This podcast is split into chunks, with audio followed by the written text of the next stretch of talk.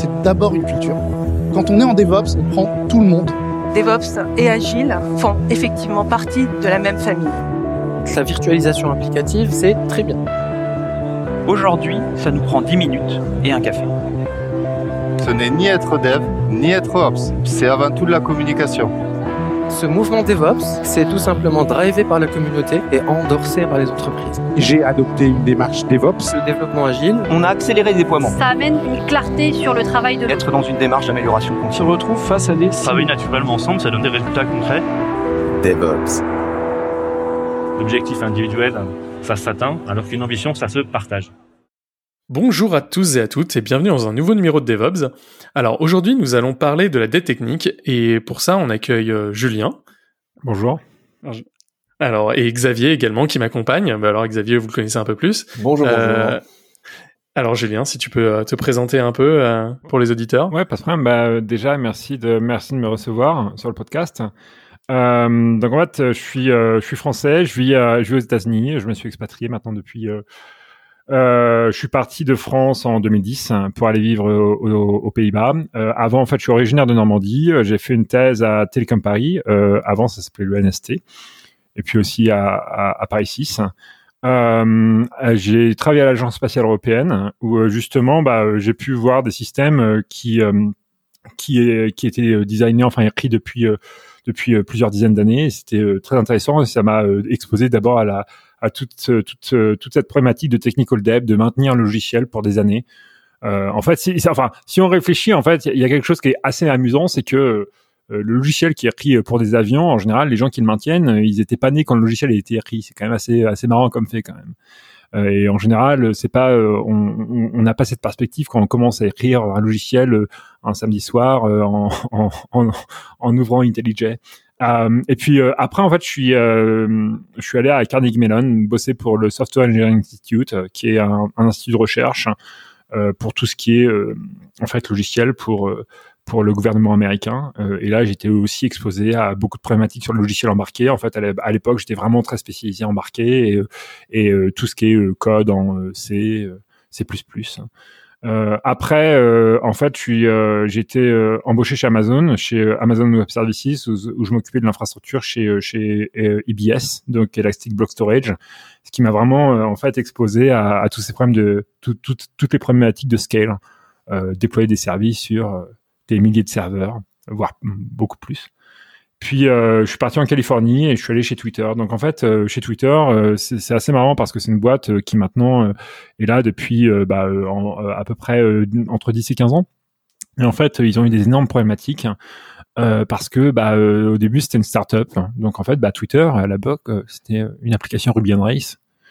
Puis euh, bah, euh, au niveau du scale, bah, ça, ça a plus marché. Alors euh, bon, peut-être que je pourrais parler un peu de ça euh, euh, pendant le pendant le pendant le podcast parce qu'en fait, euh, il y, a, y, a, y a- y a un historique de dette technique et comment ils ont réussi à, à, à, en fait changer le système, de, de passer de de, de Ruby on Rails et, MySQL à, des microservices en Scala et Java. Mais en fait, euh, toute cette trame-là, ce qui est intéressant, c'est qu'en fait, euh, à chaque fois, j'ai vu euh, tous les problèmes et en fait, les gens qui, qui se heurtaient, surtout ce qui est dev technique. En fait, je me dis que c'était un problème qui était assez, assez, assez important. Et en fait, on voit que toutes les boîtes dans la Silicon Valley, ils ont ces problèmes-là. On voit Stripe en 2018, ils ont fait un rapport en disant que 20% du temps de développeur, c'est consacré au mauvais code, au bad code. Donc, en fait, 20% dans la Silicon Valley, euh, quand les gens ils sont payés entre 300 000 et 500 000 dollars par an, bah euh, ça coûte cher. Donc je me suis dit bah euh, pourquoi pourquoi pas proposer des solutions sur pour, résoudre ça. Et puis et puis j'ai commencé une une startup donc une, boîte qui s'appelle Code Inspector. Et puis en fait j'ai décidé de me, de me dédier à plein temps sur cette startup là. Euh, j'ai été sélectionné pour euh, Techstar euh, Boulder, qui est un accélérateur de start-up assez connu aux États-Unis. Donc voilà, maintenant, aujourd'hui, sur quoi je me focalise Essayer d'avoir des solutions pour aider les entreprises à réduire leur dette technique. Donc, les auditeurs pourront aller sur coinspector.com. On est sur le GitHub Marketplace et le Bitbucket Marketplace, et puis ça marche aussi sur GitLab. Donc, n'hésitez pas à, essayer. Voilà pour pour l'introduction qui est peut-être un peu longue. Non, mais qui est complète, on va dire. Et euh, bon, bah, Xavier, présente-toi, mais bon, là, pour le coup, on te connaît un peu plus, que ça a été dans d'autres, dans beaucoup d'autres podcasts. hein. Oui, alors euh, moi, euh, beaucoup plus simplement, je suis euh, DevOps SRE pour une boîte qui s'appelle Virtuo et euh, en fait c'est de la location de voitures euh, entièrement dématérialisée avec votre mobile. Euh, location, ça c'est classique, mais ouverture, démarrage, tout à travers le mobile. Puis vous pouvez écouter euh, les autres podcasts pour savoir par où il est passé avant, parce qu'il est passé par beaucoup d'autres sociétés. Euh, voilà, et donc euh, moi, Guillaume, euh, toujours indépendant, euh, DevOps, SRE, surtout spécialisé sur Kubernetes en ce moment, mais bon, l'infra en règle générale. Et sur les logiques organisationnelles, là-dessus, je pense qu'on en, on en discutera. Il y, a, il y a beaucoup de choses, il y a beaucoup de choses cool à faire et à parler. Euh, bah, tu as commencé déjà un peu en, en donnant des exemples en fait de ce que toi tu définissais comme euh, des techniques, Julien. Euh, mais comment tu le définirais concrètement euh, si jamais on te demandait euh, ce que c'était que la dette technique euh, Comment tu la définirais? Ouais, je pense que la définition, enfin, euh, la, la définition de, de, la, de base de Ward Cun- euh, Cunningham, elle est, euh, elle est quand même assez bien. euh, C'est-à-dire qu'en fait, il y a un parallèle, euh, enfin, la métaphore avec, euh, avec le monde de la finance, elle, elle est là. C'est-à-dire que bah, parfois, euh, faut shipper quelque chose assez, euh, assez rapidement. Donc euh, voilà, euh, par exemple, on doit shipper euh, feature X, euh, on n'a pas le temps, et en fait, on n'a pas le temps euh, d'écrire les tests, on n'a pas le temps de tester complètement. Euh, là, il faudrait mettre à, jour la librairie. euh, euh, là, peut-être qu'il faudrait faire un, un, process de CI/CD qui soit euh, bien et complet, avec une bonne stack d'observabilité pour voir qu'il n'y a pas de problème. Et parfois, on n'a pas le temps de faire ça. Alors bon, bah, quand on n'a pas le temps, bah, on se dit bon, ok, c'est- ok, on, on, va pas le faire et on va shipper la feature, mais, euh, derrière, on se dit que euh, on a on a pris un court on a court-circuité un peu le, bon processus d'ingénierie. Et puis en fait, il faudrait euh, plus tard euh, euh, faire le travail qui manque. Le problème, c'est qu'aujourd'hui, euh, d'une, on voit pas qu'on a introduit des problèmes. Donc ça, on est euh, aveugle sur ces euh, sur ces problèmes-là. Et puis euh, en général, on est euh, assez euh, euh, paresseux et on va pas on va pas vraiment régler le problème. En fait, ça euh, ça s'accumule. Donc en fait, c'est comme la dette, c'est-à-dire qu'en fait, si on si on prend de l'argent encore et encore, bah en fait, les intérêts vont s'accumuler. Et a un moment, je peux même plus payer les intérêts. Et en fait, euh, la métaphore d'un point de vue technique, c'est que j'ai pris tellement de raccourcis qu'en fait, il y a tellement de problèmes qui vont arriver que bah ça va me ralentir énormément parce que je vais avoir des problèmes. Mon système, il va se déployer et puis euh, malheureusement, il va pas se lancer. Euh, je vais avoir plus de latence. Ah, cette nouvelle librairie là qui me, qui me donne une nouvelle fonctionnalité. Ah, je peux pas l'utiliser cette nouvelle version parce que si je la mets à jour, je dois remplacer des, des, nouvelles, des nouveaux appels de fonction. Donc du coup, je vais prendre un raccourci et je vais faire un hack pour essayer de hacker la, la, la, la version actuelle de la librairie il y a plein de choses qui arrivent aujourd'hui et, euh, et, et qui ralentissent les gens. Et on, et on le voit très bien. Euh, Il y, a des- y, a des- y a des boîtes qui ont été euh, euh, impactées par ça. Euh, L'exemple, c'était euh, Twitter au début. Euh, en fait, Twitter, quand c'est arrivé au tout début, bah, euh, c'était une application en Race MySQL. On, on sait très bien que ça scale pas trop bien. Puis en fait, euh, bah du coup, comme ça scalait, euh, comme ça pas trop bien, on avait quelque chose qui était euh, la fail whale. En fait, si vous vous rappelez vraiment au tout début de Twitter, quand le service, il, euh, il, enfin, il, il avait des problèmes, on, mettait une baleine qui était portée par des oiseaux. Parce qu'en fait, bah, le service, il était, euh, il avait pas la capacité de, de, de supporter la charge. Bon, la licorne de la licorne de GitHub, quoi. euh, C'est ça. j'ai jamais eu la, la, la licorne de GitHub. Oh, pourtant, ils Bien ont passé joué. des journées entières, euh, des fois, euh, on donne. Mais euh, bon, après, c'est pas pour des problèmes de dette technique, ça, pour le coup, on peut pas savoir. Le, le point là que que t'as que t'as donné, c'est et c'est une question que je vais avoir, c'est est-ce que la dette technique est forcément une volonté? C'est-à-dire, là, tu disais que donc on prend des raccourcis, on fait des choses comme ça. Donc, est-ce que la création de dette technique est forcément due à quelque chose de conscient? On sait qu'on crée de la dette technique et juste après, on n'arrive plus ou potentiellement quelqu'un a pris la décision une fois et après, elle est oubliée. Ou est-ce que la dette technique, elle est même cachée en fait? Ce qui, serait l'inverse euh, de dans le contexte économique, parce qu'un contexte économique, tu as un chiffre, tu as une, Ouais. une métrique qui te donne ta dette à un moment donné d'un pays, ouais. d'un- foyer ou d'une entreprise. Ouais, c'est une très bonne question en fait. C'est une excellente question parce qu'en fait, euh, il y a la dette. Alors il y a il y a la dette dont tu es conscient. C'est-à-dire, euh, tu vas euh, tu vas prendre un raccourci, tu vas dire, je suis conscient de ça et je sais que je dois repayer ça plus tard. Donc déjà, si tu à ce niveau-là, t'es bien parce qu'au moins tu es conscient du problème. Tu as des gens qui ne sont même pas conscients. Ils ne savent même pas. et, ils, ne, vont, même pas euh, suivre, euh, ils vont même pas euh, se dire plus tard il faut que je la repaye. Et puis tu la dette qui est au fur et à mesure. Un exemple, c'est je déploie toujours mon logiciel à la mano, à la main, avec des scripts sur ma machine. On sait très bien que ça va, créer des problèmes un jour. On sait très bien que ça, c'est pas une manière de, de, déployer ton logiciel. Alors après, bon, ça dépend dans quel environnement tu, tu es. Hein. Tu peux utiliser euh, euh, plus, enfin Puppet ou, euh, ou après tu vas utiliser des, des, services dans le cloud pour déployer. Mais ça, c'est une dette qui va se créer au fur et à mesure parce que y a des nouvelles technologies qui vont émerger et qui vont t'aider à avoir un meilleur processus. Donc il y a la dette que bah justement il y a une nouvelle technologie, il faut que tu les adoptes. Et enfin, on le sait très bien quand tu bosses dans l'informatique, il faut que tu continues à te former. Et tu as cette dette qui va être créée au fur et à mesure. Et, euh, là, il faut que les gens ils soient, enfin, il faut que les gens se forment et soient au courant. Alors, euh, ce qu'on essaye de faire, alors, ce que un des trucs que j'essaye de, de, faire euh, sur la plateforme là qu'on a, c'est d'avoir un score. C'est-à-dire, tu, mets ton projet et on va te dire, bon, là, ton projet, il est bien ou il est pas bien parce que tu as telle erreur ou telle erreur ou telle erreur. Euh, avec, ça dépend, tu vois, tu as, des sévérités sur les problèmes. Hein. Par exemple, euh, si tu mets une clé RSA dans ton, code source, bon, euh, normalement, tu devrais pas faire ça. On est d'accord. Euh, et ça, c'est quelque chose qui euh, de très haute sévérité. Si tu as oublié un point virgule euh, à la fin d'un langage qui, enfin, du code d'un langage qui ne te demande pas d'avoir un point virgule, ça, c'est même pas compté dans ta comme date technique. Donc en fait, il y a vraiment plusieurs niveaux de, de, de, de dette. Mais, mais encore une fois, si tu mets euh, ta clé RSA dans ton code source, une des questions vraiment qu'il faut se poser, c'est est-ce que les gens ils sont conscients du problème? Une chose qui nous, euh, qui, que je reviens par rapport à beaucoup de podcasts qu'on a eu euh, sur euh, sur DevOps. souvent, par exemple, on a donc je vais prendre un exemple précis. On a parlé du 12 factor, donc le 12 factor, les 12 factor app. c'est donc une, une standardisation, on va dire, assez assez très haut niveau des, des applications, en donnant, en édictant des sortes de règles, 12 règles pour avoir une application à peu près cloudifiable, on va dire. Euh, et en fait, moi, je m'en suis aperçu très souvent, c'est que quand on, après, on parlait de Docker, quand on parlait d'applications comme ça, euh, c'était extrêmement compliqué de passer des applications à Docker parce que ces applications-là étaient même pas dès le début en, en 12 factor. Donc en fait, elles étaient déjà difficilement déployables avec du chef et du puppet et l'automatisation. Et euh, etc. etc. Et en fait, comment ça t'arriverais à, à, à, modéliser Moi, pour moi, en tout cas, je considère ça comme une dette. C'est-à-dire que je n'avais pas fait l'effort de passer mon application à du, euh, à du 12 factor. J'avais réussi en y allant très très fort à le faire passer dans du Puppet.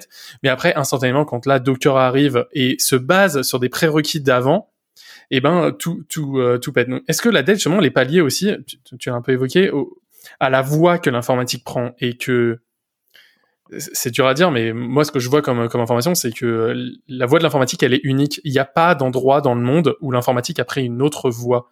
Euh, il n'y a qu'une seule voie. Euh, tout le monde se bataille à un moment donné euh, pour essayer de forger cette voie-là, mais il n'y a pas une un informatique inverse ou une informatique parallèle. Ça a pu exister au moment de l'URSS où les gars avaient euh, des processeurs à eux, des langages à eux, des choses comme ça, mais à l'heure actuelle, ça existe pas. Alors, et est-ce que justement la dette, c'est pas, enfin, c'est de ne pas aller vers cette voie-là? T'es vraiment d'accord. D'essayer de créer celle-ci. T'es vraiment d'accord qu'il y a qu'une seule voie? Bah, à l'heure actuelle, euh, il y a soit des voies qui sont restées dans le passé, euh, c'est ce que tu parlais un peu dans, dans, dans l'avionique ou dans des choses comme ça. Mais en fait, ces gens-là essayent de basculer. Moi, par exemple, j'ai travaillé avec des gens dans l'avionique pour faire des, euh, pour mettre des Kubernetes embarqués dans les avions pour faire en sorte de gérer tout le logiciel euh, de bord, alors logiciel client, donc tout ce qui est film, etc parce qu'en fait tout leur informatique, mais qu'ils avaient continué de les faire évoluer, hein, vraiment, euh, était compliqué. On a au CEA par exemple où en fait on va avoir des librairies qui sont totalement en Fortran ou en, dans des technologies comme ça. Mais en fait, ok, ils ont, ils ont, ils ont créé leur voie en Fortran, mais en fait, ils voient que c'est, une dead end. C'est, en fait, justement, c'est, est-ce que la dette, c'est pas le moment où tu essayes de prendre une voie parallèle non. En fait, t'as pas amené les gens avec toi, en fait? Non, je pense pas. Je, euh, je, alors déjà, je pense pas que t'aies qu'une seule voie. Je pense vraiment pas ça. Ah, est-ce que t'as un exemple de, de plusieurs voies euh, différentes, vraiment, des, des, des voies qui ne se sont qui ne convergent pas, enfin vraiment, qui sont deux mondes complètement séparés. Bah euh, ça dépend. Avec des pratiques différentes euh, qui ont des qui ont des impacts différents. Ouais, mais ça dépend. Ça dépend quelles sont les dimensions des voix, comment tu caractérises une voix. Je veux dire, t'as toujours des mondes. Par exemple, t'as toujours le monde Windows versus Linux. Malgré qu'en Ouais, fait euh, aujourd'hui bon aujourd'hui on a on essaye de mettre euh, euh, Ouais, mais tu vois, justement, justement, la voix Windows était une voix de dette qui maintenant est en train de revenir. Et je pense que les gars du kernel, il y avait des comme ça, des interviews des gars qui bossaient sur le kernel Windows et qui disaient que le kernel Windows est une dette. Et les gars n'arrivent plus à faire un, un- un système de fichiers. Il y avait WinFS qu'ils ont Ah, essayé ah, de créer ah, ah. pendant des années. Ils ont jamais réussi. Donc en fait, les gars savent que leur kernel est une dette et c'est pour ça qu'ils essayent d'aller vers du Linux au fur et à mesure pour essayer d'amener les choses. Donc non, justement, il y avait qu'une voix, c'est la voix Linux. Elle a mis du temps à s'imposer. Mais elle est là, et donc Windows est devenu une dette. Les gars qui ont un autre- logiciel un qui autre que sur exemple. Windows, un autre exemple les langages est-ce qu'aujourd'hui il n'y a qu'un seul langage? Est-ce qu'il y a qu'une seule voix pour faire un logiciel? Non Non, mais il y en a certains qui sont une dette. Si jamais demain tu te dis, enfin voilà, c'est une question d'ailleurs que j'ai pour toi. Est-ce que si jamais demain je me lance à faire un logiciel en PHP, est-ce que j'ai fait de la dette? Euh, Là, je me lance, je me lance aujourd'hui non avec toutes les compétences du monde à me lancer à faire du PHP. Est-ce que je fais de la Non, ça dépend. Ça dépend de ton, de, de ton, euh, ça va dépendre de, de ton, euh, de tes besoins. Ça va dépendre de ce que tu veux. Aujourd'hui, si tu déploies sur AWS par rapport à GCP, est-ce que tu vas faire de la dette si tu vas sur AWS Non. Après, on sait très bien qu'il y a des méthodes qui sont meilleures que d'autres. Par exemple, tu vas pas faire un système de contrôle avionique avec du PHP. Tu vois? Par contre, tu vas faire un web service avec du PHP. On est d'accord. Enfin, ou, ou, ou Python. je, je, je suis pas, enfin, mais- je, sais pas si je suis d'accord Mais avec si, ça. En fait, PHP, c'est le serverless avant l'heure, les gars. Non mais Alors, en effet, il y a un système de thread dans PHP qui peut être assez cool quand on fait du serverless. Ouais. Mais en vrai, non, parce qu'en fait, tout l'écosystème, il est merdique. Tout le système de packaging de, de PHP est merdique. Donc, en fait, c'est en soi une dette, pas, parce qu'en fait, juste, cet écosystème-là n'a pas évolué dans le même temps. Il n'y a pas de système de packaging qui est digne de ce nom. Il n'y a pas de système d'installation. Il n'y a pas de système, il y a beaucoup de choses. Il n'y a pas de librairie HTTP dans le langage qui marche bien. Ok, le langage, il faut le, lang- le langage du système de packaging. Parce que tu peux. Bah, en fait, non. je- C'est justement, c'est ça, en fait, ma, ma tu notion. parles qu'en fait, l'écosystème, en fait. Moi, je parle d'écosystème souvent, en fait. Et c'est vrai que j'ai dit PHP et j'ai fait un abus de langage, et que c'est bien que tu me le, que tu me dis. C'est qu'en fait, PHP, il vient dans un écosystème. Et en fait, c'est comme Python. Tu peux pas dire, genre, Python, c'est génial, mais le système de, pa- de packaging de Python est nul. Ah oui, Bah, on en en fait, cette semaine. Bah, c'est un énorme problème. Et en fait, c'est ça, le- la notion de dette. Et c'est pour ça que la dette, elle, est, elle peut être à plusieurs niveaux. C'est-à-dire que un développeur veut faire le meilleur logiciel du monde. S'il peut pas être déployé, c'est de la merde. Et en fait, pour lui, c'est pas de la dette. Lui, il a un super soft, euh, câblé dans tous les cas, testé de tous les côtés, etc. Mais son soft, il ne tourne que sur Windows parce qu'il a été fait en .NET, euh, et- dans une machine .NET qui peut pas marcher ailleurs.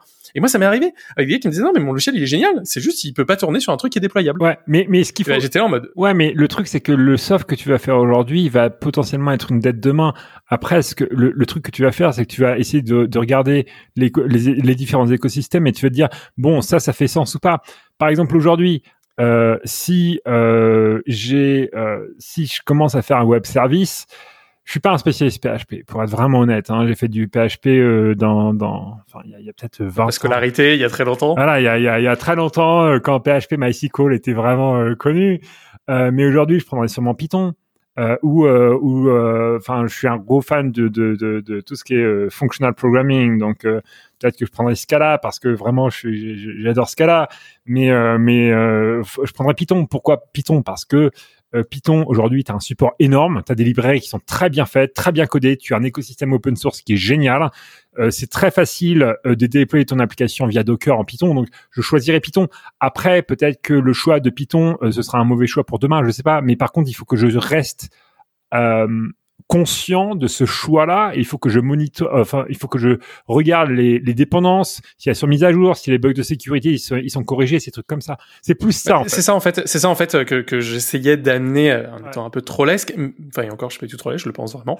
Euh, c'est la notion en fait de dette euh, multifactorielle en fait, qui est qu'en fait euh, la chose bien d'un est peut-être la dette d'un autre dans une entreprise. Alors quand tu es tout seul et que tu fais tout, bah ces choix-là tu peux les faire. Tu te rends compte en fait, tu commences à faire ton petit bout de code, tu le déploies et en fait tu t'aperçois qu'il y a rien qui marche, que tu n'y arrives pas du tout.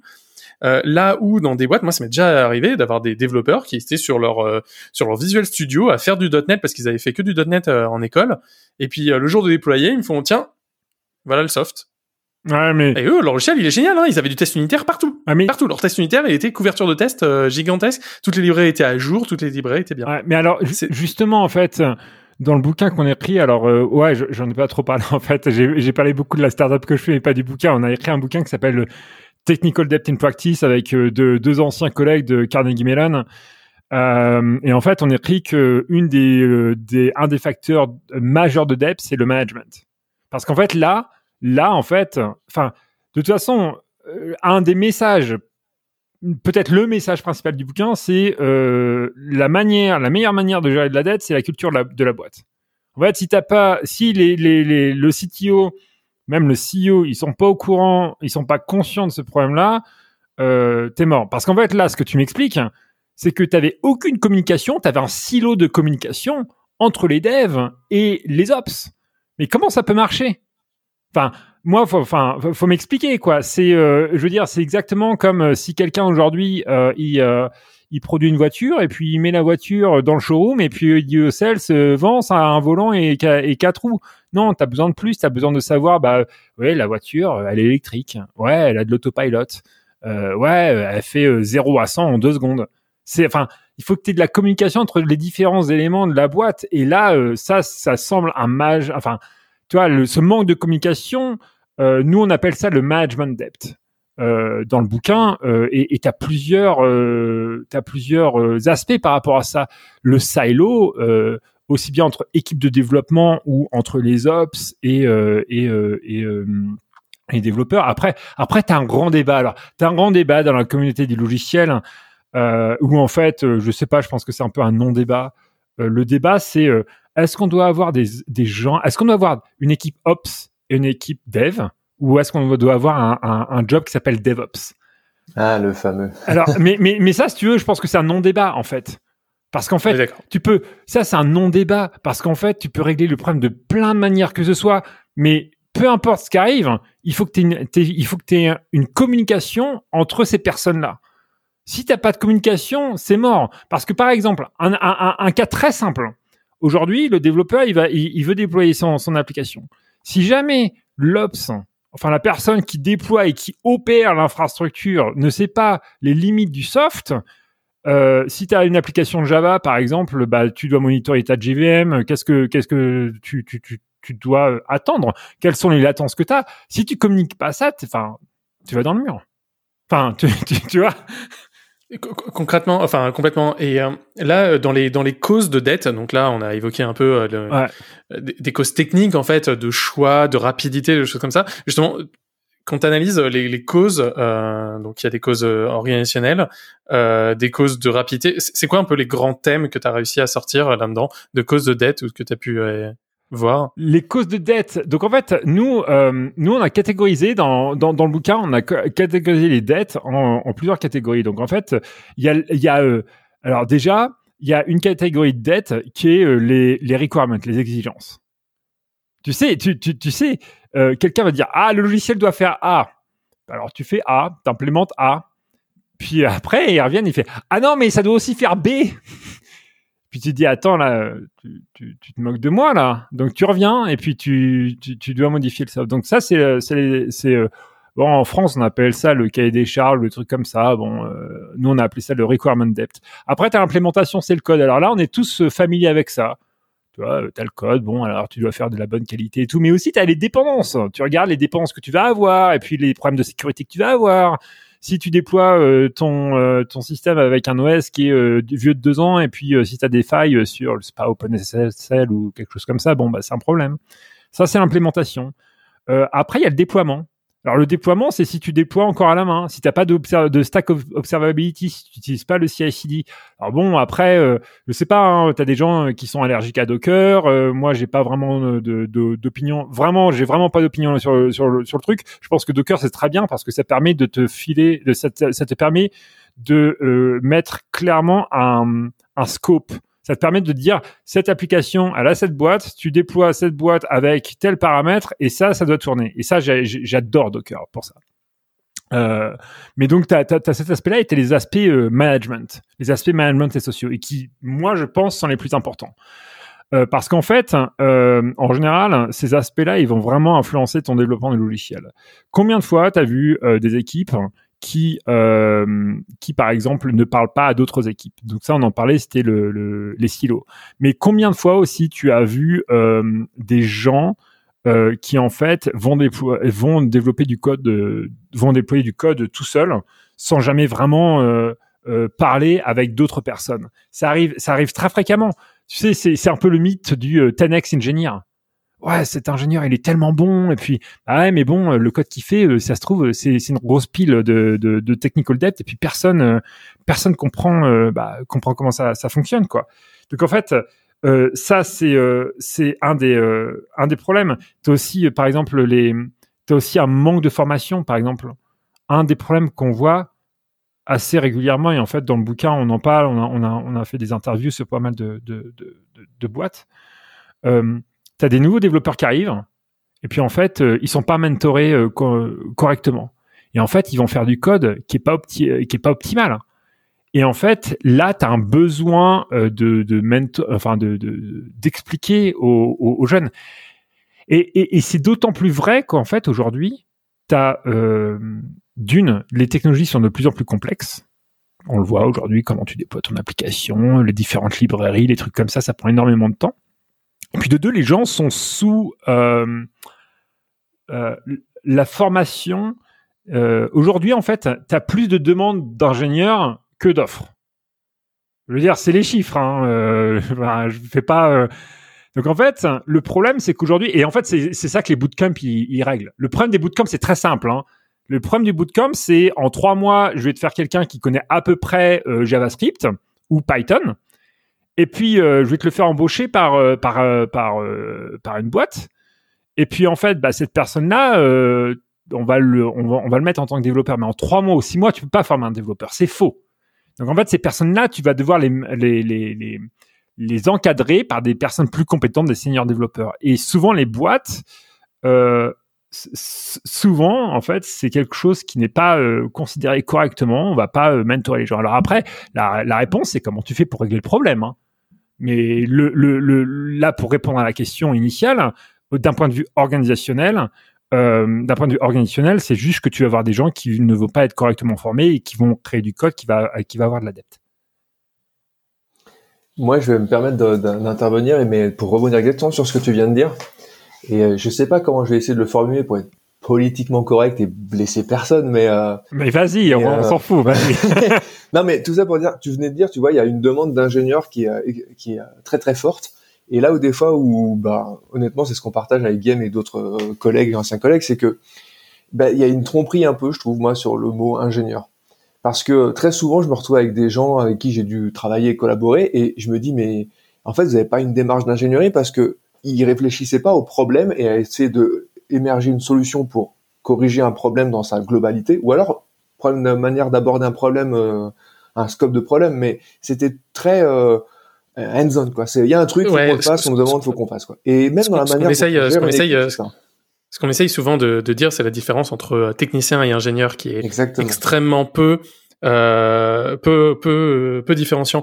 Et, et c'est dommage parce qu'en fait, euh, un technicien a toute sa valeur en informatique. Connaître extrêmement de manière pointue un logiciel, une manière de déployer, être un technicien. Euh, enfin, je sais pas, j'ai bossé dans des usines, alors des usines d'aéronautique. Tu vois, genre, on revient à l'aéronautique, on revient toujours à l'aéronautique. Euh, j'ai bossé, j'ai bossé dans des donc chez à la SNECMAR à l'époque. Euh, sur des sur des sur des moteurs d'avion, sur des pièces de moteurs d'avion, et il y avait vraiment une discussion. Donc les ingénieurs étaient en blanc, en haut de l'usine, regardaient l'usine, euh, faisaient les méthodes de euh, de construction, mais derrière les techniciens, eux, c'est eux qui connaissaient la machine et ils la connaissaient mieux que l'ingénieur qui l'avait fait. Et il y avait toujours une discussion qui se faisait entre ça. Moi, les techniciens, ils venaient, ils allaient dans le programme de la machine, dans, du machine-outil, et ils changeaient les paramètres de code, etc. Mais tout le temps, à la fin, moi, j'avais les outils pour tester si à la fin, la qualité était là, parce que c'était ça le principal. Mm. Il fallait tester la qualité. Quelle que soit la façon dont on y était arrivé, il fallait à la fin avoir la qualité. On avait toujours ce processus qualité euh, à la fin. Moi, là, où... Donc déjà, ça, ça c'est un problème, mais on, a, on sort un peu de la dette technique. C'est peut-être une cause de cette dette technique ou de, ces, de, ce, de ce problème-là. c'est un peu une cause. Mais, moi, mais, je y a, sur le fait que c'est dans le management où des fois, tu as des gestions qui sont un peu mal et là, là-dessus, surtout ce qui est management, on pourra y revenir euh, des milliers de fois pour trouver des raisons. Mais tu vois, ce que j'arrivais, enfin, mon point à la fin, c'est que des fois, pour traiter un problème, tu donnais pratiquement le même problème à n'importe qui, alors que tu n'avais pas les mêmes profils pour aborder euh, certaines problématiques. Moi, maintenant, euh, enfin, si tu connais bien ton équipe, tu, tu, tu, enfin, justement, pour moi, si tu as un manager qui sait bien gérer une équipe, tu dis, ok, ce genre de problème, je vais le donner plutôt à tel type de personnalité, parce que tu peux pas donner des problèmes à tout le monde parce que justement tout le monde n'a pas sa compétence propre pour régler des choses quoi. Mais alors c'est un des, euh, je l'ai vu quoi. C'est un des trucs tu vois où euh, justement euh, Alors, dans, dans, dans le bouquin, on parle d'un- d'un d'un- d'un syndrome qu'on appelle le development cookbook. Les gens qui ont un livre de recettes et ils connaissent que ces recettes-là. Et du coup, à chaque fois que tu Quand leur donnes un- quand, quand t'es un problème, tu- enfin quand t'es un marteau, tous les problèmes sont des clous. Exactement. Et en fait, le problème, c'est qu'en fait, ils n'ont pas euh, d'ouverture d'esprit. D'où un, un des trucs. Alors, tu, vois, on, on est beaucoup, euh, sûrement dans la tech aujourd'hui, on met, on met beaucoup en valeur euh, le, le- les efforts diversité. Et c'est là, en fait, où d'un point de vue diversité, euh, au niveau euh, euh, euh, embauche, faut avoir une diversité de compétences qui est très importante. Prendre des personnes qui viennent pas du même moule, et qui vont arriver avec des technologies différentes et être ouverts à se dire bon, ce qu'on a fait il y a cinq ans, c'était cool, c'était bien, mais peut-être que maintenant on peut le faire différemment. Ouais, c'était sympa, tu vois. Il y a cinq ans, on a déployé avec euh, Puppet et Chef, mais peut-être qu'aujourd'hui, euh, si on prend des conteneurs euh, Kubernetes ou euh, quoi que ce soit, hein, peut-être que ce sera mieux en fait. Et, et c'est quelque chose que je vois, hein, je, vois, je, je vois- ça énormément. Hein, tu sais, le, le non, on a toujours fait ça comme ça. Bah ouais, mais tu vois, le monde il a changé. Mais justement, c'est, je vais me faire un peu l'avocat du diable parce que c'était un peu ce que je voulais euh, te dire aussi avant. C'est qu'en fait, on peut aussi le voir dans l'autre sens. C'est qu'en fait, la, les gens, par exemple, moi, ça m'arrive souvent, on me dit, euh, non, mais justement, toi, t'es, t'es, focus cookbook, tu connais Kubernetes et t'as envie de donner Kubernetes. C'est-à-dire qu'en fait, le même argument que moi, je vais dire dans un sens pour dire, non, mais euh, vos trucs avec des VPC que vous gérez à la main comme des, comme des cons, euh, tu vois, en fait, le, problème, en fait, de ces, de ces, de ces choses-là, on voit très bien de quoi on parle. Mais en fait, les gens peuvent le voir exactement à l'opposé. Moi, on va me dire, non, mais voilà, t'es pro Kubernetes, donc tu ne vois rien d'autre. Oui, mais en fait, euh, personne sait que avant, euh, j'ai fait comme eux. Et j'ai compris pourquoi je suis parti de ce monde-là. Moi, chef, euh, je l'ai roncé, euh, j'avais 120 cookbooks, euh, etc., à mon nom sur le cook- sur le Play Store, enfin le, le, le truc de chef. Et, et c'est ça en fait, l'argumentaire il marche toujours dans les deux sens. Et un autre exemple, c'est euh, tu as parlé par exemple du mentoring euh, des gens et des nouveaux. Ouais. Et ben nous en fait, il nous arrivait la même chose dans des boîtes où on est arrivé et où des gens ont commencé à nous expliquer ce qui, comment il fallait qu'on bosse. Sauf que ces gars-là, ils étaient stagiaires dans la boîte avant. Et en fait, ils nous ont expliqué comment ça marchait en entreprise. Ouais. Alors que nous, on s'était tapé avant cette entreprise.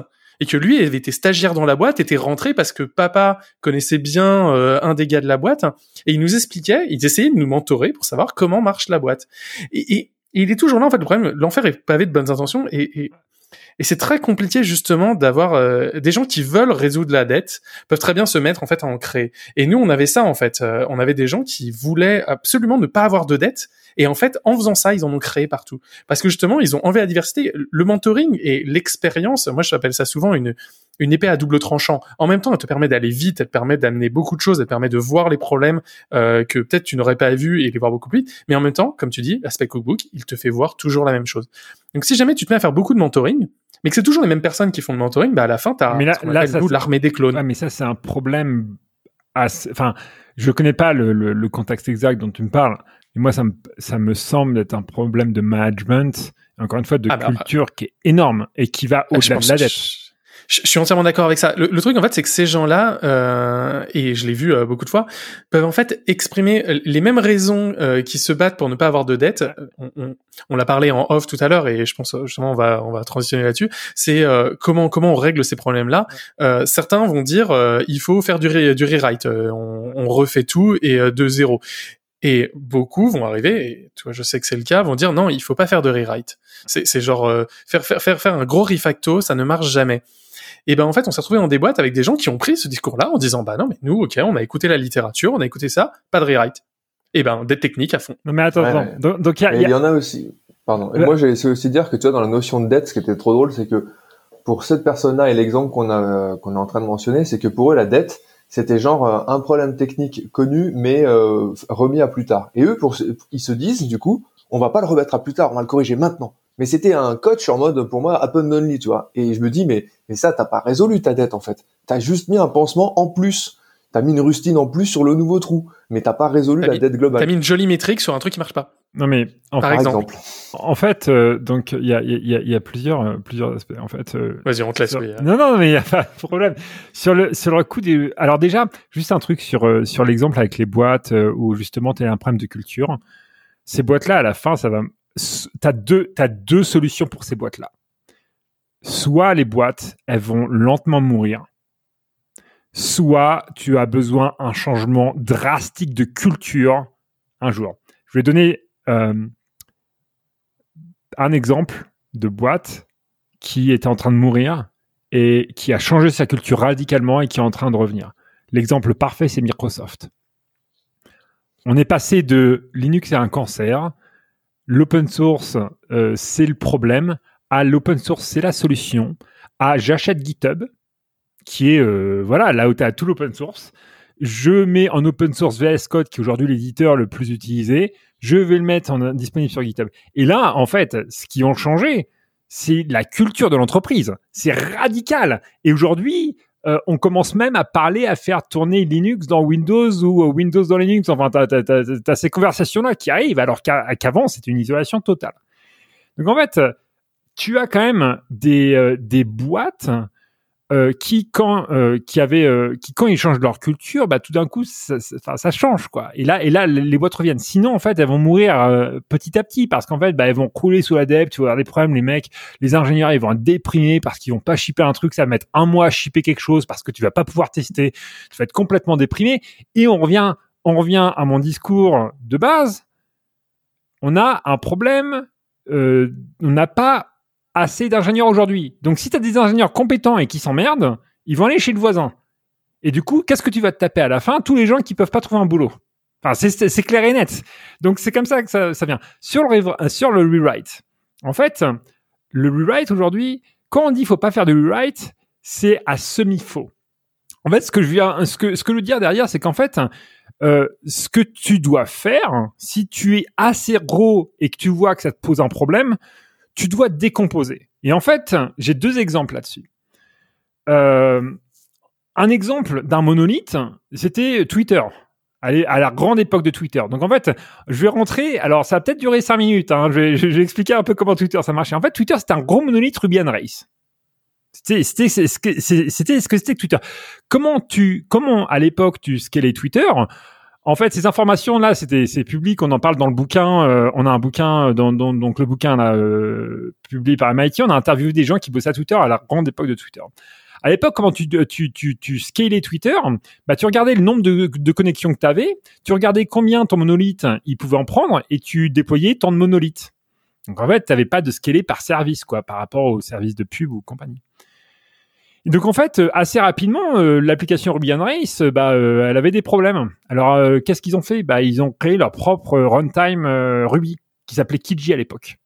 Mais le problème, c'est qu'en fait, comme tu créé ta propre runtime Kiji avec Ruby on Rails, bah, tu devais backporter tous les fixes. Puis parfois les security fixes, ils allaient pas. Donc après toutes les toutes les nouvelles avancées de la communauté Ruby, bah tu les avais pas. Donc Kiji assez rapidement, bon bah c'est c'est un peu parti en, en sucette. Puis ils sont arrivés, bah, ils se sont dit bon bah il faut quand même qu'on casse le, monorail quoi, parce que ça scale pas. Parce que bah euh, a aussi des problèmes, c'est que Ruby, euh, même si vous adorez sûrement les langages dynamiques, il y a un petit problème, c'est que si t'as pas correctement testé, l'application va cracher. Donc ça arrivait à un moment où en fait tu devais aller dans des meetings pour dire quel code t'allais merger. Parce qu'en fait, euh, bah tu voulais pas euh, que tout le monde merge son code, il fallait que tu te synchronises. Donc en fait, euh, il me semble, je sais plus que Kevin, euh, on a interviewé Kevin Lingerfeld qui était un ingénieur à l'époque. Je sais plus si c'était deux fois ou trois fois par semaine, mais c'était quelque chose comme ça. En fait, qu'est-ce que Twitter ils ont fait? Bah, Twitter ils se sont dit, on va décomposer le monolithe en plusieurs petits services. Donc en fait, bon bah à l'époque, tu sais, les gens commencent à parler de microservices et compagnie machin, et c'est ce qu'ils ont fait. Donc en fait, mais ils n'ont pas réécrit from scratch le truc de Ruby à Java, Scala ou C ou C++ ou n'importe quel langage que tu veux. Ils ont décomposé les services avant et après, là, les services pouvaient être écrits euh, comme tu veux. Euh, je pourrais euh, montrer, il y a, y, a, y a, un poste qui, qui montre, par exemple, quand ils ont réimplémenté le service de recherche en Ruby à Java, la latence a, a été divisée par trois, par exemple. C'est une, une, information qui a été postée sur le, sur le blog d'ingénierie de Twitter.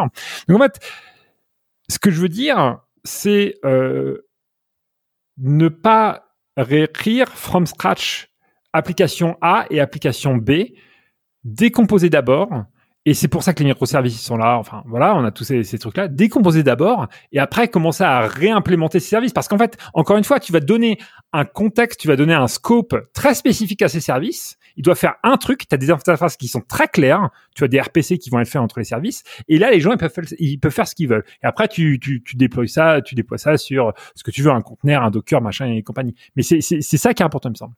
En, fait, au final, j'ai réfléchi un peu euh, en même temps que tu, euh, que tu parlais. C'est en fait, il faut changer l'organisation de ton code.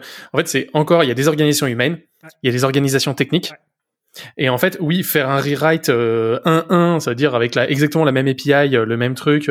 Enfin, globalement, les, les mêmes causes créent les mêmes effets. Si jamais tu avais un problème, alors sauf si vraiment, vraiment, vraiment, tu étais parti dans une solution complètement à dead end, mais oui, si jamais, si jamais tu ne changes pas, enfin, les mêmes causes créeront les mêmes effets. S'il y avait des problèmes en input euh, et ou le contexte ou n'importe quoi, il y aura les mêmes effets. Donc en fait, au final, ce que tu es en train de dire, c'est changer vos organisations techniques bah, bah, il faut, il faut. Et sa France. Alors, dans, dans le cas de Twitter, tu avais déjà plusieurs équipes, mais chacun, chaque équipe avait euh, euh, faisait une partie du monorail, du gros machin, euh, du gros blob Ruby qui déployait. Donc en fait, ces équipes-là, on s'est dit bon bah là, toi, au lieu de faire une librairie, tu vas faire un service, on va t'appeler par des RPC, et puis après, bon bah tu peux, tu peux implémenter ça comme tu veux, quoi.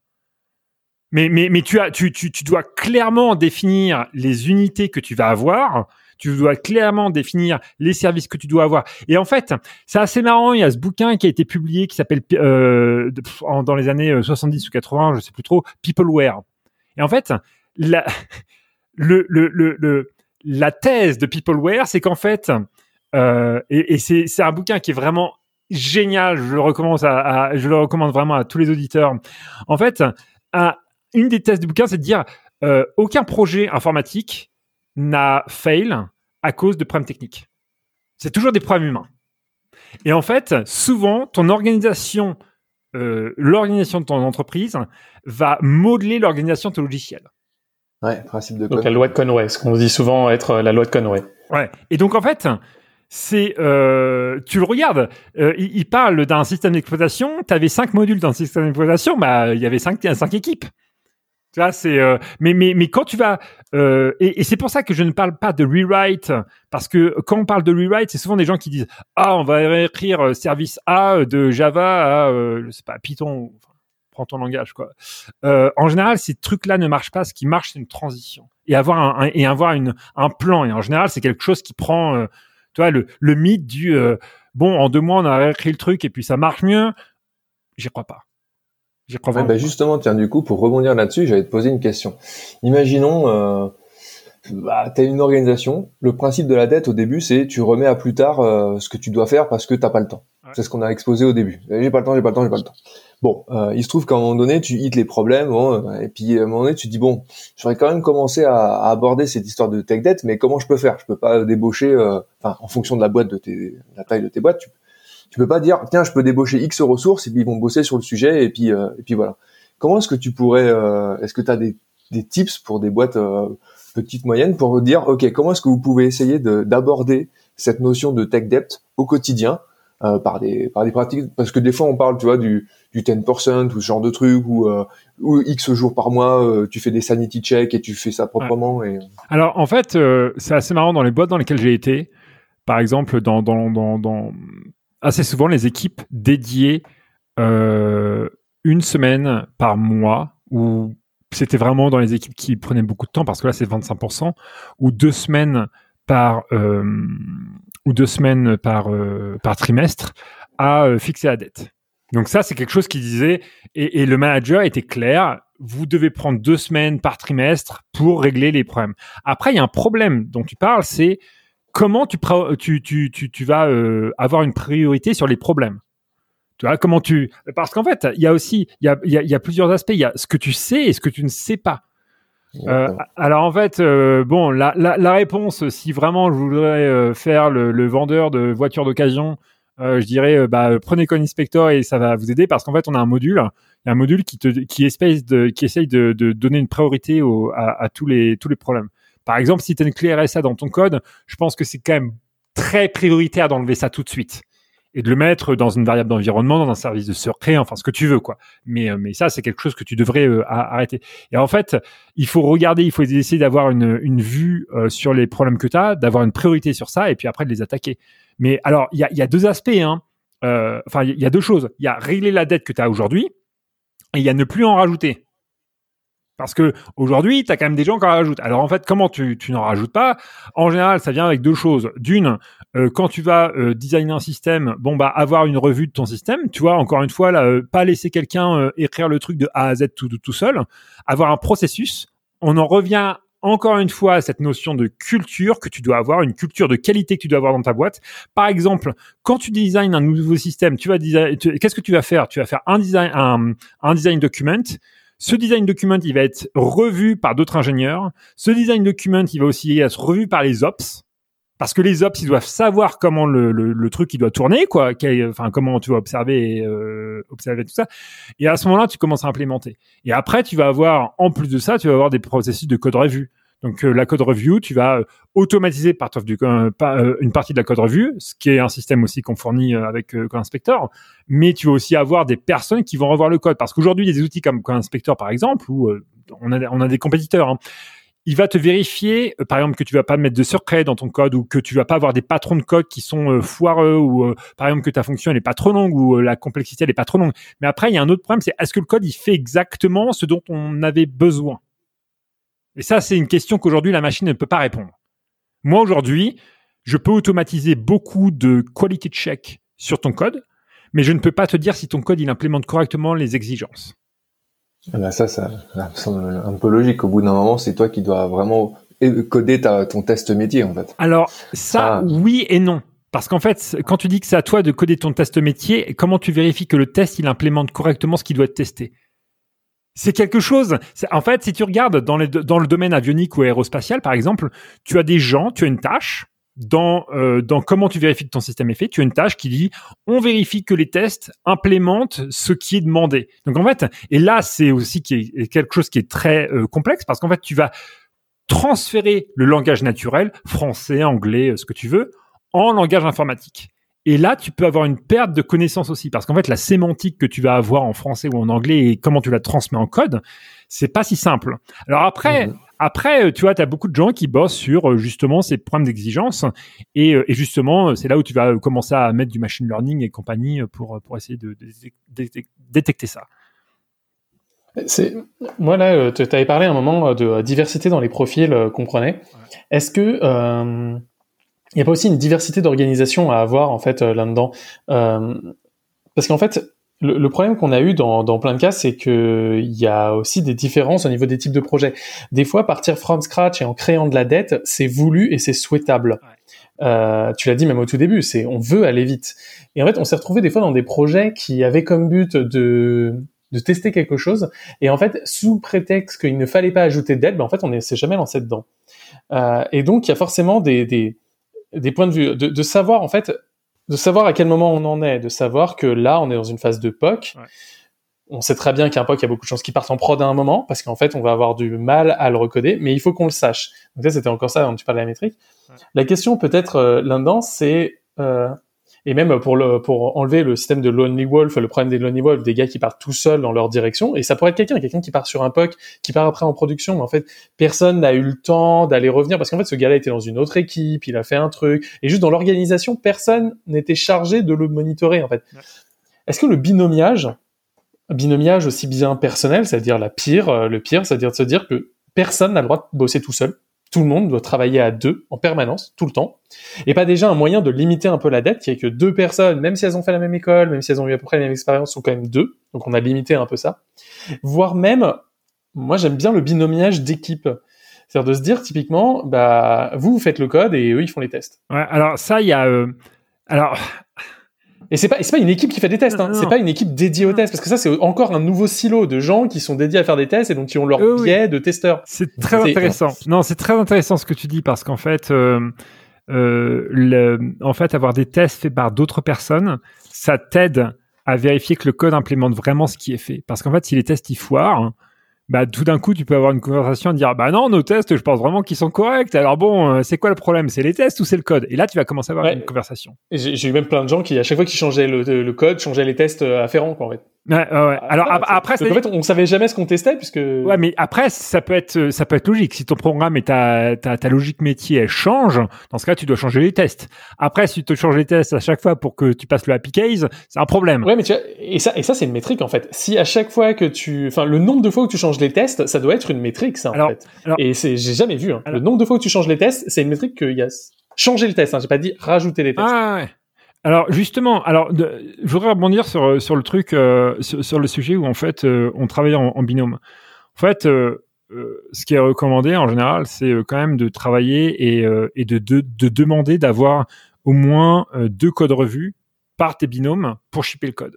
Pour que ces gens-là, ils soient au moins au courant de ce que tu fais. Ils codent pas, mais ils savent au courant euh, au moins ce que tu fais. Et en fait, pour euh, pour garantir que ça c'est fait, il y a un outil. Alors en fait, c'est c'est c'est c'est quelqu'un, c'est un pote euh, qui était avec moi à l'étude du Havre, qui a fait un outil qui s'appelle Mergify. Peut-être que vous en avez entendu parler.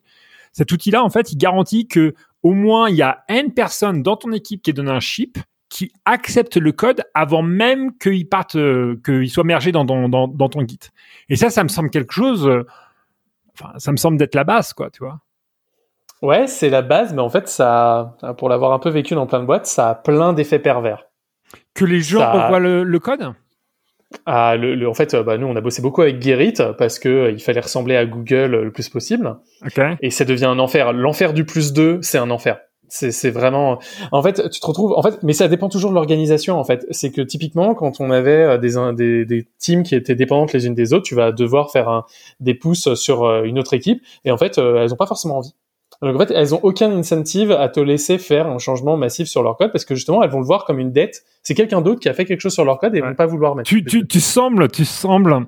Euh, je connais pas l'entreprise en particulier, mais tu sembles avoir souffert parce que là, il me semble que le problème c'est pas un problème de process, mais un process d'organisation et ça semble. Non, non, non, mais en fait, en fait, en fait je, je permets ça en fait pour dire, je suis entièrement d'accord qu'il faut des, merge- des, des reviews. Le problème, en fait, c'est que vraiment, l'enfer est, l'enfer est dans ces petits détails-là qui font qu'en fait, on peut très bien suivre à la lettre tous ces trucs-là. On peut très bien cocher toutes les cases. Ça veut dire avoir du peer review, avoir du, euh, du, euh, des reviews, avoir des choses où on fait, euh, on, on, moni- on mentor les gens, etc., etc., et pourtant à la fin faire de la merde. Et c'est pour ça d'ailleurs qu'avant ça, je t'avais conseillé le livre Les décisions absurdes, qui, qui est vraiment ça, c'est qu'en fait, c'est des gens, des ingénieurs extrêmement doués, extrêmement intelligents, des gens de toute bonne volonté qui veulent bien faire les choses et qui pourtant à la fin font l'exact opposé de ce qu'ils avaient voulu une- au début. une des Et c'est pour ça que c'est absurde. Ouais, une des questions que j'ai, c'est est-ce que ces gens-là, ils monitorent, est-ce qu'ils ont, est-ce qu'ils ont des métriques sur le nombre de problèmes qui est, euh, par exemple, il y a, il y a plusieurs métriques. Donc, euh, par exemple, bon, les métriques dont je parlais avec Inspector où tu, euh, as le nombre de d'erreurs dans ton code. Euh, mais il y a d'autres métriques euh, qu'on implémentera, mais qu'on n'a pas implémenté aujourd'hui. C'est par exemple le temps avant que de shipper le code. C'est une métrique qui est super importante. Est-ce que ça, c'est monitoré?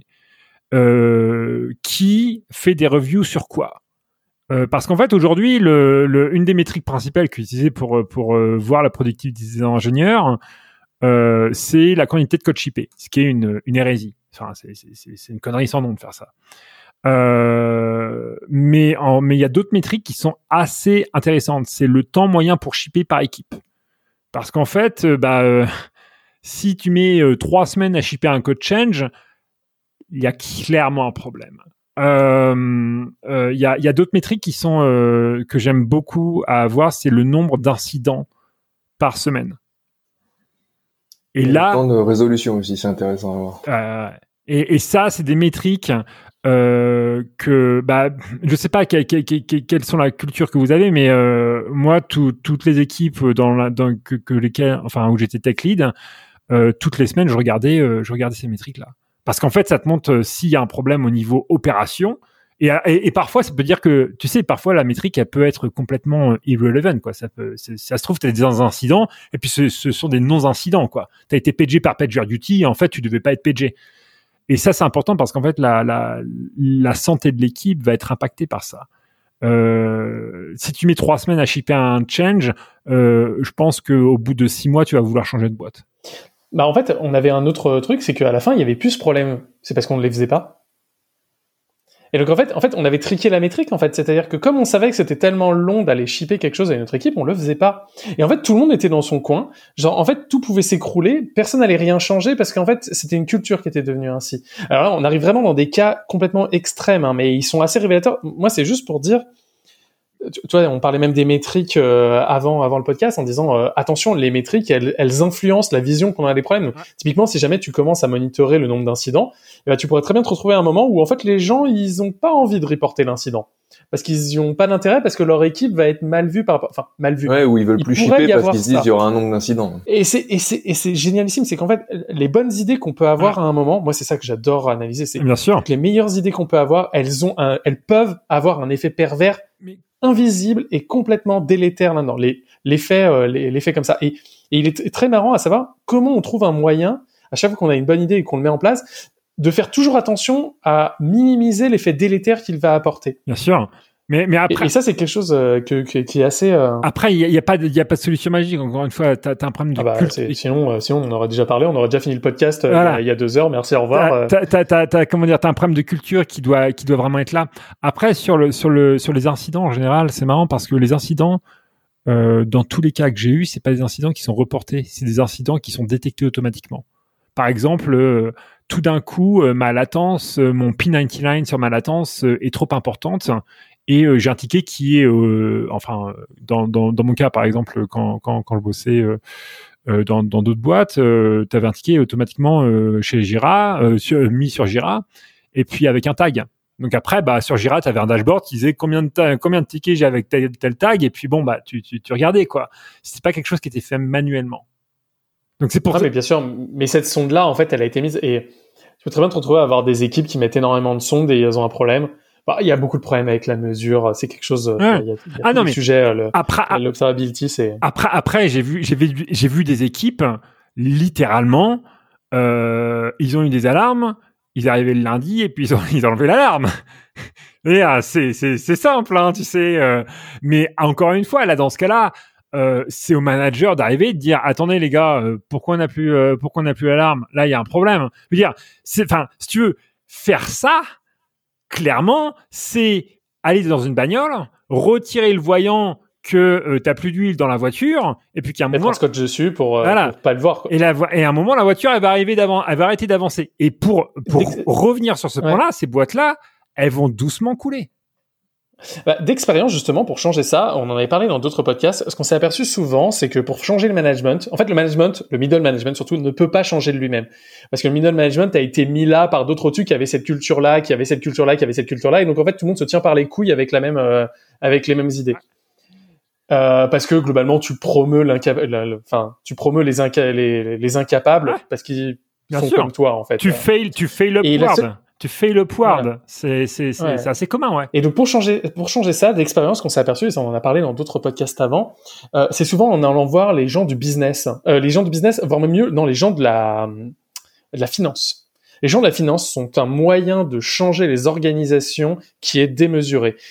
Et sans doute là, en fait, tu l'as dit au début, c'est qu'il y a la notion de dette financière. Est-ce que un moyen de changer ça, c'est peut-être pas d'avoir sur tes indicateurs un prix? Au lieu d'avoir un score, tu, tu, tu mets un prix en dollars, en dollars. Tu en veux vraiment, en... tu veux vraiment faire euh, la promotion de mon outil? Parce qu'en fait, c'est ce qu'on fait. Bah voilà. On donne, on donne un prix en dollars à la dette technique. Et en fait, la raison pour laquelle on fait ça, c'est exactement pour ce que tu dis, que ça résonne en dollars. Parce qu'en fait, certaines compagnies ne, peuvent, ne peuvent raisonner qu'avec ça. En fait, un des problèmes qu'aujourd'hui euh, beaucoup de personnes ne voient pas, c'est que souvent euh, beaucoup de boîtes sont dirigées par des financiers. Et en fait, ils voient le logiciel comme ils achètent un, logiciel comme euh, comme ils achètent un sandwich chez Subway. C'est un coût et puis ils le mangent et puis c'est fini. Mais en fait, le, le le vrai logiciel, le vrai coût du logiciel, c'est le coût de maintenance et le coût d'opération. C'est ça le vrai coût. Et ça, ils le voient pas. Donc en fait, l'idée qu'on a eue derrière ce truc-là euh, est de, est de, est de mettre un coup sur la dette technique. C'était, euh, c'est l'idée qu'on a eue. Après, le problème, c'est qu'en fait, il y a des, il y a des choses. Tu peux mettre un coup sur certains aspects de la dette technique, le code, le déploiement, des choses comme ça. Tu sais, grosso modo, que passer à Docker. Bon, bah, tu vas devoir. Après, ça dépend comment euh, les, les, gens que tu as dans ton équipe. Hein. Mais tu sais grosso modo combien de semaines ça va te prendre. Tu sais grosso modo combien fixer tel problème de code euh, ça va te prendre. Par contre, le problème de changer ton organisation et ton management, c'est quelque chose qui est complètement différent. Et pour revenir, pour revenir, ça, ça c'est le facteur qui va t'ajouter de la dette demain. En fait, ton management, si tu le changes pas, ah oui, complètement, c'est quelque chose qui va te re-rajouter la dette. Mais, potentiellement, c'est un facteur comme ça. Je veux revenir avec mon meilleur exemple, euh, mon meilleur exemple, Microsoft. Je veux dire, Microsoft a changé la tête. Et en changeant la tête, tu as complètement changé la philosophie de la boîte. Je veux dire, Microsoft aujourd'hui, c'est l'exemple énorme au niveau culture qui te montre que si tu changes euh, le, le, la, tête de la boîte et, tu as vraiment euh, une volonté de changer la politique de la boîte, c'est possible. Enfin, je veux dire, c'est impressionnant. Je veux dire, en combien, regarde, en combien d'années Microsoft ils ont changé? 10 ans? Même pas? Même pas, même pas. C'est un peu moins de 10 ans. On avait, on avait euh, eu d'ailleurs, euh, alors c'était pas dans un podcast, c'était dans un meet-up avant. Je fais un petit aparté ah. là-dessus de comment ça s'est passé en interne. Pourquoi Microsoft a changé? Alors en effet, la tête a changé, mais c'était c'était euh, donc c'est le directeur d'Azure qui est devenu directeur de, de, Microsoft. Donc il y a eu clairement un changement. Mais avant ça, il y a eu des balbutiements et euh, on nous avait raconté, c'était des gens en interne chez Microsoft euh, dans le labo d'expérimentation qu'ils ont à Paris, qui nous avaient fait un meet-up là-dessus, dans un meet-up DevOps à Paris, mhm. où ils nous avaient raconté qu'en fait le logiciel qui a fait tout changer parce que c'était le premier à être fait différemment, c'était Visual Studio Online. C'est-à-dire que historiquement, Microsoft, c'est des gars, ils font du, euh, du bundle, ils font, ils font, ils ship du CD. Et ils ship du CD, et donc ça veut dire que tu développes pendant un an et quasiment tu testes pendant un an. Et après, au, après, t'as une TMA qui est au milieu de l'année, tu sors un service pack. Voilà. C'était, ça a toujours été comme ça, ça c'était, c'était toujours fait comme ça. Et euh, Visual Studio Online, le concept, c'était de se dire non, mais en fait, on va prendre notre logiciel. Alors déjà, on va utiliser Azure parce que c'est pas le reste de Microsoft, et on va shipper toutes les deux semaines. Et en fait, euh, vraiment dans la boîte, personne n'y croyait. Euh, c'est impossible. Culture, euh, on est on est habitué à faire du bundle. Il faut avoir une équipe de testeurs. Plus tu as une grosse équipe de testeurs, et plus ton logiciel il sera bien. Et en fait, ils ont réussi à faire marcher le truc et ils ont réussi à prouver en interne par l'exemple que c'était possible de le faire. Et en plus, ils ont utilisé Azure, donc ça a été, ils ont fait Eat Your Own Dog Food. Ils ont pu ramener pas mal d'expérience aux gars d'Azure. Et, et, ça a été ça en fait le premier projet, en tout cas de ce qu'on nous avait dit, vraiment différenciant dans la manière de voir les choses, de ne pas avoir peur de shipper régulièrement, de et en fait ça a énormément influencé même Windows 10. On se dit que en fait il s'appelle pas Windows 10, il s'appelle Windows. On devrait même voilà, il, il, vivra sa vie avec des, des, des, des, mises à jour régulières par mois, des mises à jour mensuelles. Enfin, je connais très très mal le monde Windows donc je peux pas trop dire. Mais voilà, en fait, ça, ça a complètement changé la culture et il y a eu vraiment une scission avec des gens qui disaient non, mais euh, on fait un vrai logiciel et il nous faut euh, des batteries de testeurs avec euh, avec notre cycle, notre cycle. Mais, Et en plus, ça voulait dire shipper des machines, enfin shipper des CD, donc avoir un réseau de revendeurs, etc. Qu'est-ce qui se passe quand quand t'arrêtes de vendre des CD, quand quand ta licence, ça devient quasiment une licence à vie? Comment tu fais? Enfin, c'était vraiment extrêmement problématique. En fait, c'est pour ça que c'est ça pouvait être que quelqu'un du cloud qui se dit voilà, on gagne on gagne des on gagne vraiment beaucoup plus de fric que vous grâce à la vente dématérialisée et la vente imagine, de ressources. Imagine, imagine. Euh, alors après, tu vois, on peut faire des plans sur la comète, hein, mais imagine à Microsoft où euh, tu aurais toujours un Balmer à sa tête, où ils vendent du CD, où on te dit, où, euh, où il te dit en 2000, il dit ça en 2008, en 2010, l'iPhone, c'est qu'un effet de mode? Je veux dire, il a dit ça, hein, tu vois? Imagine ce serait Microsoft aujourd'hui. Euh, mon, point pour revenir à ça, tu vois, c'est que tu peux avoir des faits dans ta boîte qui te montrent quelque chose. Si à la tête, t'as pas une dynamique qui arrive, et un mec comme Nadella, euh, qui aujourd'hui prend des initiatives sur Office 365, euh, après, je vais pas faire l'apologie de Microsoft, hein, c'est pas mon but. Hein. mais, non, mais c'est un très bon exemple. je pense que tout le monde est d'accord là-dessus à l'heure actuelle. On peut, on peut, ne pas aimer tous les produits qu'ils font, on peut ne pas aimer les choses, mais on voit un changement. Après, il est bon ou il est pas bon. En tout cas, une boîte qui était sûre de mourir, Exactement. devient maintenant une possibilité de réussite et, a des réussites. et, à l'inverse, qu'on aime ou pas. À l'inverse, si on veut prendre cette tangente, hein, euh, euh, je pense que Google est plus sur la pente descendante d'un point de vue culture, d'un point de vue produit. Euh, tu vois, si tu regardes, enfin, j'ai essayé d'utiliser Google Cloud. Putain, c'est super dur à utiliser, quoi. Et t'as l'impression qu'en fait, ah ouais, non, mais quand j'utilise, en fait, quand j'utilise aujourd'hui des interfaces comme Gmail et compagnie, j'ai l'impression de me retrouver sur Windows 95. Toi, tu as tellement de menus, c'est super dur, euh, c'est super dur à utiliser. Et en fait, c'est complètement bloated. Plus, euh, plus, plus, plus j'utilise Gmail et plus c'est bloated, par exemple, dans Firefox, parce que j'utilise Firefox toujours pour des raisons de, privacy et compagnie, c'est toujours plus lent d'utiliser euh, d'utiliser Gmail. J'ai l'impression qu'en fait, hein, Google est le nouveau Microsoft. Enfin, c'est. Non, mais sans doute. Et, ils ont un peu, ils ont un peu cette culture-là. Euh, ils ont, ils ont un peu en effet cette culture-là.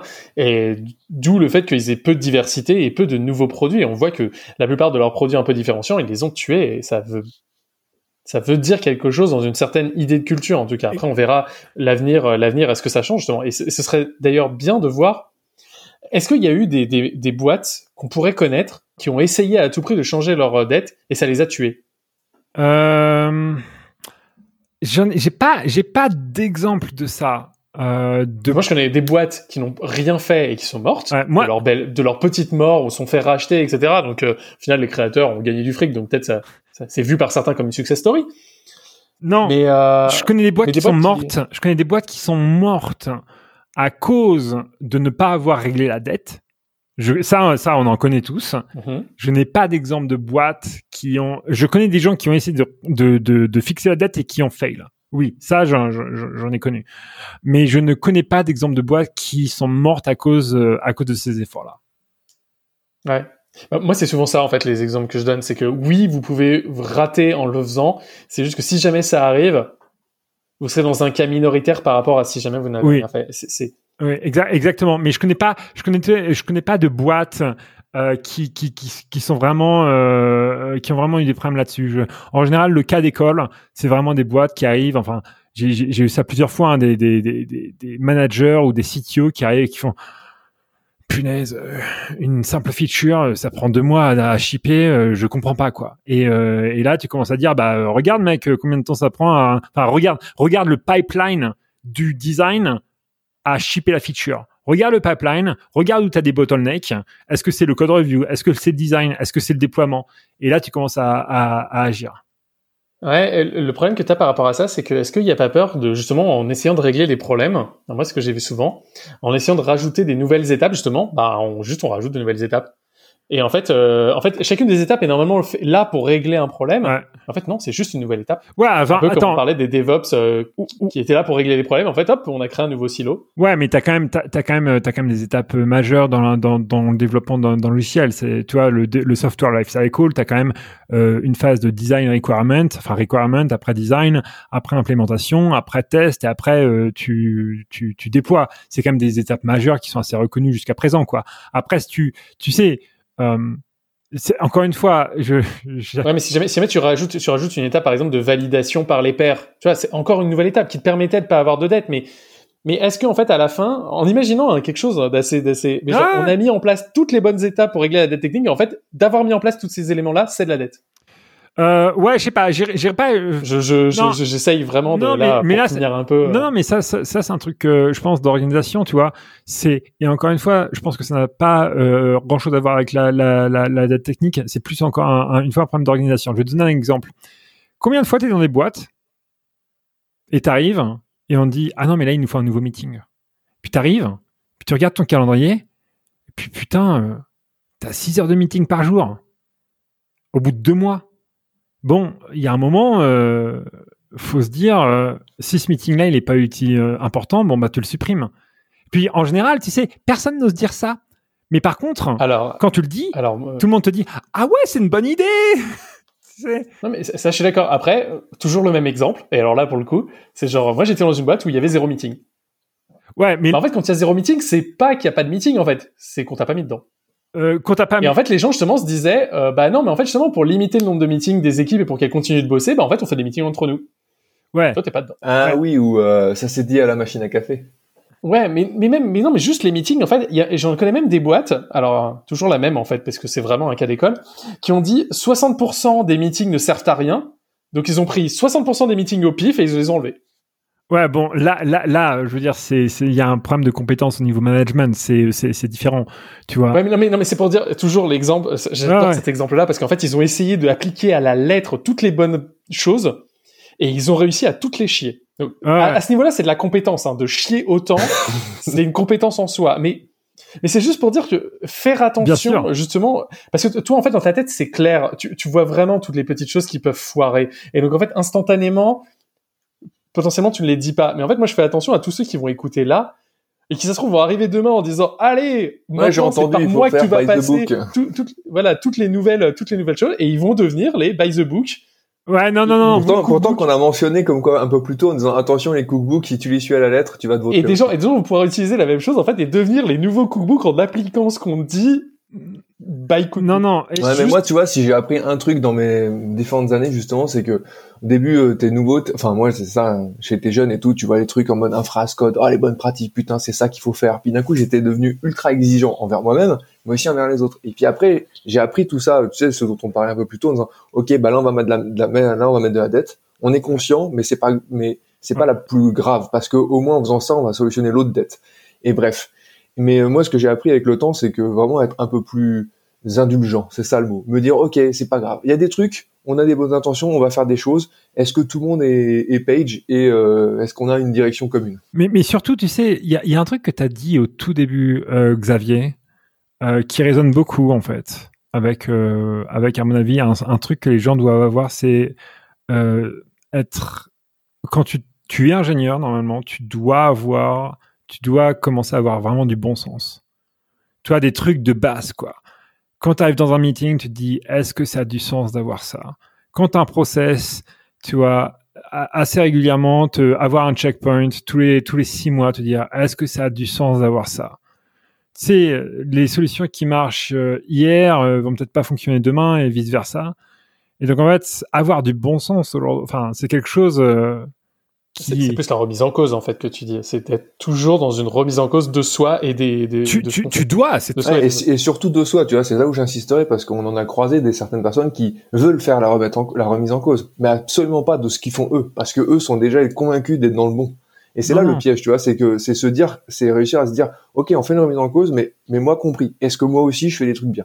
Ouais, Et ouais. C'est ça euh, aussi une clé. Non, c'est très important, tu sais. Enfin, maintenant, euh, tu sais, j'étais. C'est marrant parce qu'en fait, tu sais, t'as cette citation qui dit euh, plus tu deviens, euh, plus tu vieillis et moins t'es sûr de tout. Enfin, vois, t'es sûr de rien. Et en fait, euh, je vois ça de plus en plus. C'est-à-dire qu'en fait, tu vois, j'ai quand même bossé dans des boîtes avec un gros scale, tu vois, Twitter et compagnie. Mais en fait, assez souvent, parfois, je me dis, est-ce que je fais la bonne chose? Et en fait, tu arrives à en parler. Même parfois, j'arrive à voir des, développeurs juniors et je leur fais, ouais, tu penses quoi de ça? Et puis vraiment avoir une, une, une opinion honnête. Alors, en fait, ce qui est très important dans ces processus-là, et c'est quelque chose que j'ai dans toutes les équipes que j'ai, euh, enfin, dans laquelle j'étais à la tête, c'est surtout ne jamais Enfin, ça, c'est c'est ce que j'ai pratiqué. hein. Après, euh, ça dépend des gens. hein. Mais ne jamais s'acharner, ne jamais prendre les choses de manière personnelle. En fait, euh, en, en- en anglais, on appelle ça la blameless culture. T'es pas là pour blâmer les gens. En fait, t'es pas là pour dire oh la faute c'est à cause de toi. Non, en fait, s'il y a un problème, c'est parce que t'avais pas d'observabilité, t'avais pas de métrique, t'avais pas un truc. Et là, tu et là tu tu tu t'adresses le problème. Par contre, si après avoir adressé le problème, les gens ne prennent pas action, là, il y a un problème. Et là, il y a, y a clairement un problème de performance et de, et de compétences. Mais quand ça arrive les premières fois, ne pas blâmer les gens, essayer de comprendre la route cause, diagnostiquer et ne pas être dans le euh, pointage de pointage de doigts. euh, ah, c'est toi, c'est à cause de toi. Et ça, c'est quelque chose qui est très important. Être vraiment ouvert, à- être, être vraiment ouvert à ça, je pense que c'est vraiment quelque chose qui est très important. Je suis entièrement d'accord. Bon. Bon. Je pense que là, ça fait déjà une heure euh, qu'on discute. Euh, C'était vraiment super intéressant. Merci. Euh, bon, on le savait, on le savait en préparant un peu le podcast que ce serait que ce serait cool. Euh, bah, merci beaucoup, Julien. Je pense qu'il y a déjà encore beaucoup d'autres choses à parler euh, de dette et je pense qu'on refera. Enfin, c'est un sujet un peu récurrent qu'on a dans, dans nos dans nos podcasts, donc. euh, donc ça reviendra, ça reviendra forcément. Euh, donc même si toi tu as envie de reparticiper euh, sur un autre sujet, sur quoi que ce soit, tu es bien sûr la bienvenue. Comme tous ceux qui écoutent d'ailleurs en ce moment, euh, n'hésitez pas à venir, n'hésitez pas à nous rejoindre sur Discord, n'hésitez pas à envoyer un email, nous pinguer sur Twitter, soit personnellement sur sur DevOps. vraiment, bah là, vous voyez par exemple, c'est Julien qui qui m'a envoyé un email en me proposant en proposant le sujet. Et, bah, en plus, c'était c'était vraiment très sympa parce que Julien, t'étais là en mode ah, est-ce que ça pourrait aller Enfin, vraiment, l'email était vraiment, on sentait que tous les mots étaient pesés, etc. Et moi, j'ai juste répondu en mode bah oui, ça me paraissait tellement évident, euh, évident dessus vu le nombre de fois où je le dis. Donc, n'hésitez surtout pas euh, là-dedans. C'est, on n'en avait pas fait depuis longtemps parce qu'on n'avait pas pas parce qu'on n'avait pas de sujet avec qui parler, parce qu'on ne voulait pas parler, c'est juste justement, on veut avoir voilà des expériences comme les tiennes, euh, Julien, qui, qui nous parle de, de ce qu'il a fait, de ce qu'il a vu. Je trouve ça beaucoup plus intéressant que si on reste. On voulait pas rester que entre groupes, euh, toujours les mêmes. Ouais, c'est ça. Sinon, on va devenir débatteur CNews euh, de euh, du DevOps et ça sera juste nul. Donc voilà, j'ai pas devenir le Pascal Pro, le Pascal Pro du DevOps. Hein, appel à témoin. S'il y a des gens, on, on l'a dit lors du dernier la dernière émission, mais s'il y a des gens qui pratiquent euh, et qu'on ait retour d'expérience sur le feature toggle ou le service mesh, on prend, on prend, on prend. Ouais, voilà, par exemple, très très très très important, et même plein d'autres trucs dont on oui, parlera oui, bien sûr. sans doute. Mais voilà, dans le monde de l'embarqué aussi, j'aimerais bien faire des choses aussi dans le monde de l'embarqué, qui, est un sujet que j'aime beaucoup en ce moment, et, euh, et, euh, et, voilà. Et donc là, même, tu pourrais tu pourrais participer, Julien, là-dessus, parce que c'est en tout cas c'est cool le monde de l'embarqué, et il y a plein de choses. Je pense que c'est un des un des sujets qui à l'heure actuelle va sans doute le plus bouger, et et voilà. Bien sûr. dont on pourra discuter. Avec plaisir. Super. Bah, merci beaucoup. Merci à tous les deux euh, d'être là, euh, d'être, euh, d'avoir participé. Et puis, et puis à tous à une prochaine. commentez, partagez. le pouce bleu. J'ai pas dit de dire ça. Alors, mais, mais voilà, partagez. Merci.